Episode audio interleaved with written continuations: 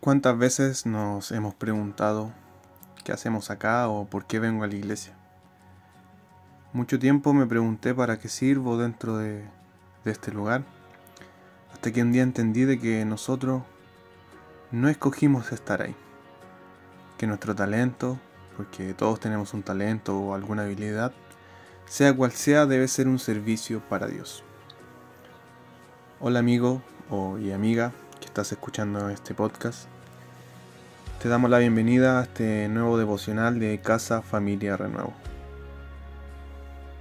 Como decía anteriormente, eh, mucho tiempo me pregunté para qué sirvo o para qué servía dentro de mi iglesia local.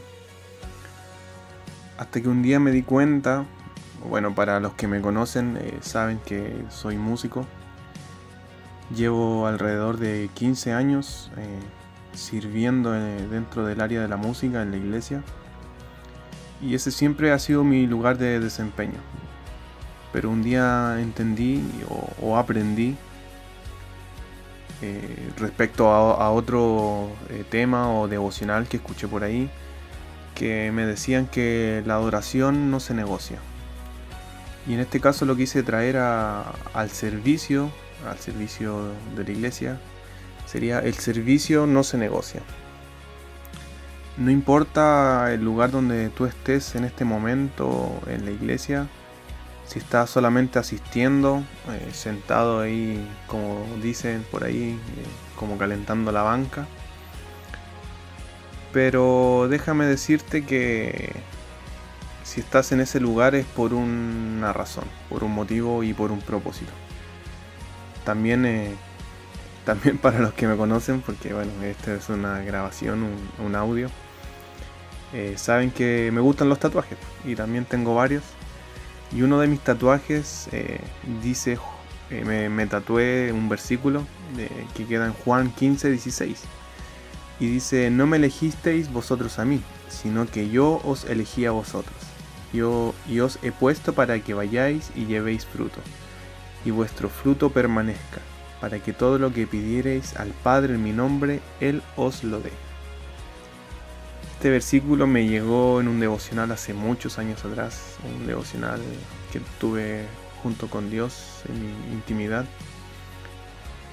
Y ahí comprendí de que estoy en ese lugar por un motivo. Que yo no escogí llegar ahí, sino que Dios mismo te escogió a ti, me escogió a mí para poder estar ahí. Y quién sabe, luego más adelante te toque a ti eh, predicarle a alguien, hablarle a alguien. Y es porque Dios escogió el momento exacto, el punto exacto para poder hablarle a esa persona. Y esa persona va a llegar a Dios. Y le va a llegar el mismo este versículo, que Él no escogió eh, estar en ese punto, sino que fue Dios el que preparó todo. Pero bueno, volviendo al punto del servicio, eh, hablaba eh, hace unos días con un amigo sobre este mismo tema.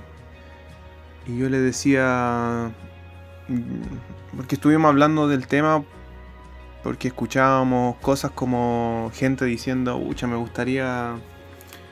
Eh, me gustaría servir dentro de la música, me gustaría servir, no sé, en el área de sonido, en el área de multimedia de nuestra iglesia, o no sé, o en el equipo de branding, qué sé yo. Pero yo le dije que nuestro servicio no debe estar como dispuesto a un área en específico.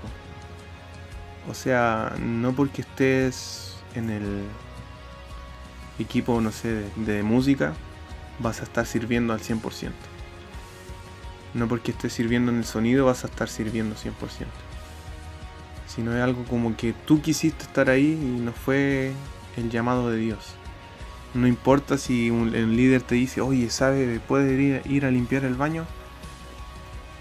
Sirve, solo sirve. Eh, porque ya va a llegar tu momento donde Dios va a escuchar realmente el anhelo de tu corazón y te va a poner en ese lugar. Como ese eso que siempre se nos ha predicado, se nos ha dicho, eh, adora al Señor en secreto y Él te va a bendecir en público. ¿Qué es eso? sirve a Dios en lo más mínimo y luego te va a tocar servir en lo que tú, lo que tú siempre has querido. Así que Dios te escogió con un propósito. Puede que aún no lo veas, pero Él te escogió. No llegaste por casualidad. No nos conocimos por casualidad. Todo es parte de la voluntad y propósito de Dios.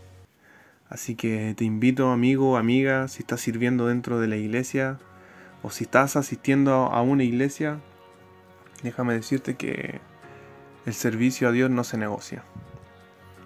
Eh, independiente de lo que puedas estar, por ejemplo, en nuestra iglesia siempre hacemos actividades y siempre, siempre hay oportunidades para todos. Siempre. Por ejemplo, ahora se nos viene un evento que es, amor. Va a haber música, gente que va a cantar, obras de teatro. Y, pero eso es parte del servicio. Parte del servicio que vamos a entregar a la comunidad para dar a, a entender de que servimos a Dios.